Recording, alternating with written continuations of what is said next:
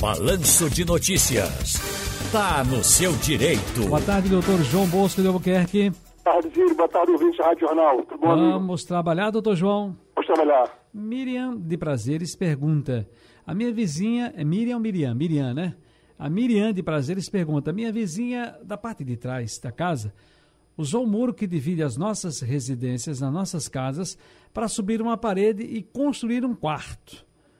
Porém, ela quer fazer um janelão, sendo que essa janela, essa parte que ela vai abrir, já dá no meu quintal, pois ela não deixou espaço entre a casa dela e o muro que divide as nossas casas.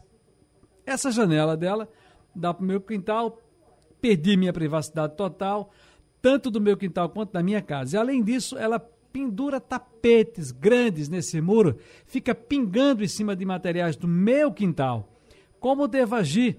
O que devo fazer? Ela não é aberta à conversa, não dialoga, fala que o muro é dela, está no seu direito. Doutor João, que confusão, hein? Confusão grande. Esse problema de vizinhança é sério, viu, Ciro? As pessoas têm que entender que o Código Civil brasileiro estabelece uma distância mínima, Ciro, de um metro e meio. Nesse um metro e meio, ninguém pode construir. Principalmente, aí vem a outra agressão, é colocar uma janela virada para a casa vizinha, tirando do vizinho por completo a, a, tranquilidade, a paz, a privacidade. Nesses casos, Ciro, sim, ela tem que ir na justiça, ela tem que ir na prefeitura, denunciar na prefeitura. A prefeitura tem que tomar na, na procuradoria do município, na prefeitura, na UB, não sei se em Jaboatão qual é o órgão responsável. Tem que, for o caso, ingressar também com a medida judicial perante uma vara da Fazenda Municipal procura a Defensoria Pública um, advogado para entrar com um pedido de demolição, Ciro. Suspensão de qualquer obra que ela vier fazer e a demolição com pedido liminar para que seja demolido e respeitar a privacidade dela. E isso não pode acontecer por hipótese nenhuma, Ciro. Agora, doutor João, tem outra aqui que é o seguinte: quais são os documentos necessários para abrir um processo de inventário? Veja, Ciro, faleceu a pessoa, é importante ter, acerto, mais um documento mais importante é a certidão de óbito. Se a pessoa que faleceu era casado ou tinha uma união estável, é a escritura da união estável ou a certidão de casamento. Se deixou filhos, as certidões de nascimento dos filhos, as certidões de casamento da esposa. Se não tinha filhos, aí vai ter que ver quem são os ascendentes, os documentos do pai e da mãe. Se não tem pai nem mãe, os documentos dos parentes até o quarto grau, irmãos sobrinhos. Essa é, esses são os documentos. E se tinha bens, veículo, o documento que comprova a propriedade do veículo, se tinha uma casa, um, um apartamento, um terreno, o documento que comprove a propriedade dessa casa, a escritura de compra e venda ou a promessa de compra e venda. Esses documentos são importantes, Ciro, para se apresentar perante o juiz, caso seja na justiça, ou perante o cartório, caso for fazer o processo de inventário no, no cartório extrajudicialmente. João Bosco de Albuquerque, advogado, está nos ajudando aqui, colaborando, tirando dúvidas no quadro Está no Seu Direito.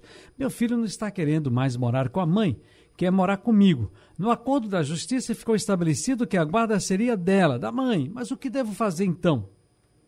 Ciro, é importante que esse pai é, entre com um processo que esclareça essa situação de que o filho não está mais querendo é, é, ficar com a mãe, ou até buscar um diálogo com a mãe.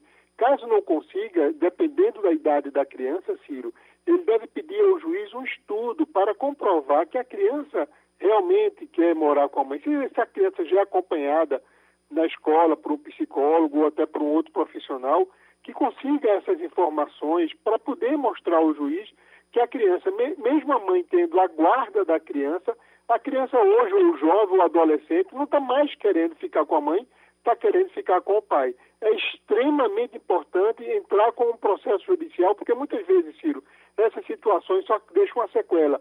É uma sequela no filho, que passa a ter uma vida que às vezes ninguém sabe o que é está acontecendo, ruim, por conta dessa litigiosidade de um pai querer ficar sendo dono de uma criança onde não é. Meu marido faleceu recentemente foi excluída do plano de saúde por ser dependente. A operadora do plano de saúde rescindiu o contrato unilateralmente, ou seja, apenas por ela, decidiu por ela, pela parte da operadora. Sou idosa e preciso do plano de saúde, não tenho condições de contratar o novo. O que fazer? Ciro, isso é extremamente importante. Os planos de saúde vêm fazendo isso direto com as pessoas, com os dependentes. Vou dar o um exemplo do meu pai e da minha mãe. Quando meu pai faleceu, minha mãe era vinculada ao plano de saúde do meu pai. O plano de saúde excluiu minha mãe. Inclusive, deixou de encaminhar para minha mãe os boletos para pagamento do plano de saúde para que ela se tornasse inadimplente e perdesse. Eles excluem, porque ele diz o seguinte: o titular morreu do plano de saúde, o dependente está fora. Isso não é verdade. A justiça não entende assim.